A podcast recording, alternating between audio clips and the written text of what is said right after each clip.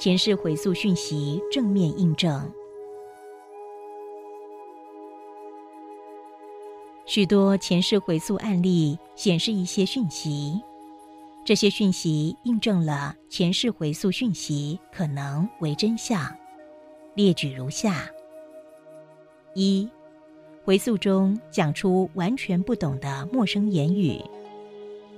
在非常多前世回溯案例中，被催眠者能突然就讲出完全不同于母语，而且毫无所知的陌生外国语言、词汇或者短语，甚至于可以用该外语娴熟的对话。此外，一些个案在催眠中可使用几个世纪前流行的古语。关于陌生语言最著名回溯案例是晚年时候的男演员格伦·福特。他在一九六零年被催眠时，回忆起自己是法国路易十四王时期的骑士。令人惊奇的是，尽管福特对法文略知皮毛。但在催眠状态下，他可熟练地说法语，描述前世。福特不仅法语说得流畅，而且说的还是三个世纪前就已经消逝的巴黎土话。福特案例是轮回方面很好的证据。一九五六年，美国出现一本风靡全美畅销书《寻找布莱蒂·墨菲》。这本书描述催眠师伯恩斯坦利用催眠术将科罗拉多州露丝·西蒙催眠了。他在深度催眠状态下，居然用爱尔兰腔英语述说他前世的故事。像上述案例已经有非常多的记录，他们不像是虚构的幻象、恶作剧，或者是潜在回忆病症。值得醒思的是。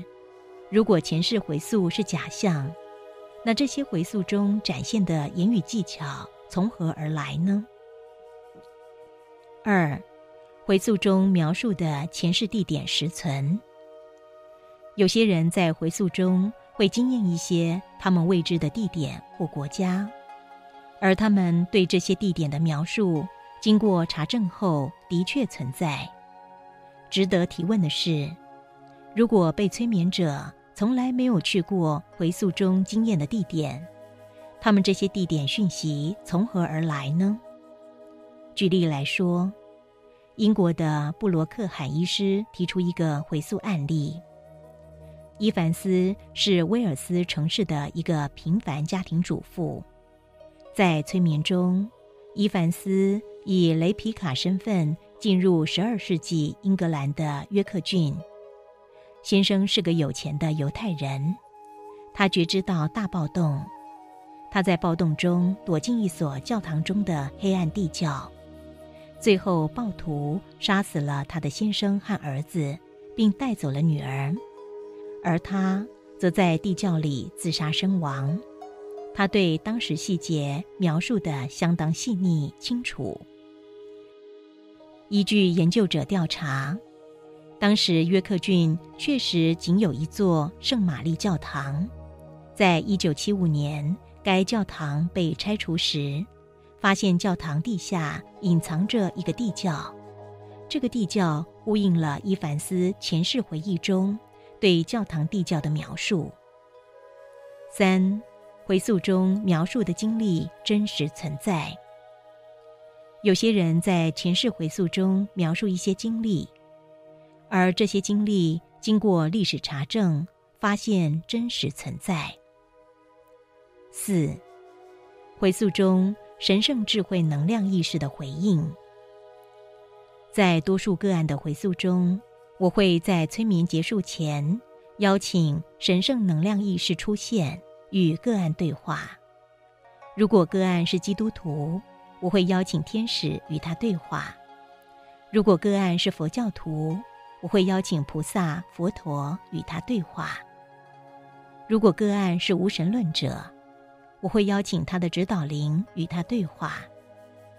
在连结的对话中，我会邀请个案询问神圣能量意识对他个人生命的谏言与生命真相。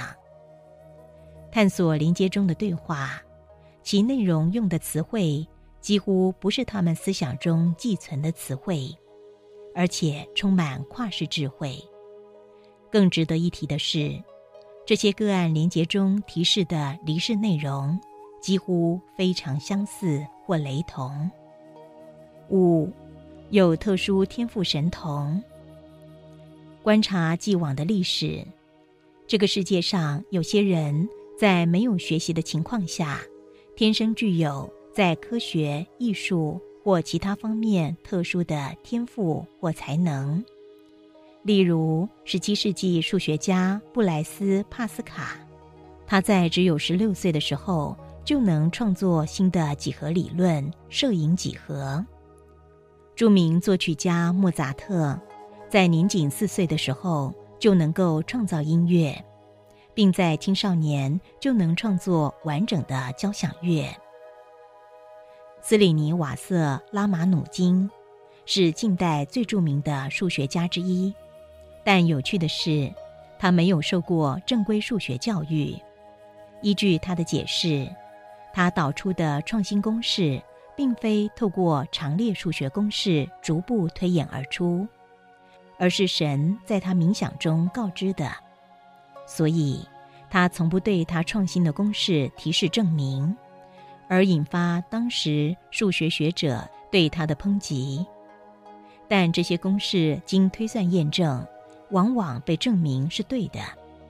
他的传奇故事曾经被拍成电影《天才无限家》。他们这些天才具有的能力，如果不是经过学习完成的，他们从何而来呢？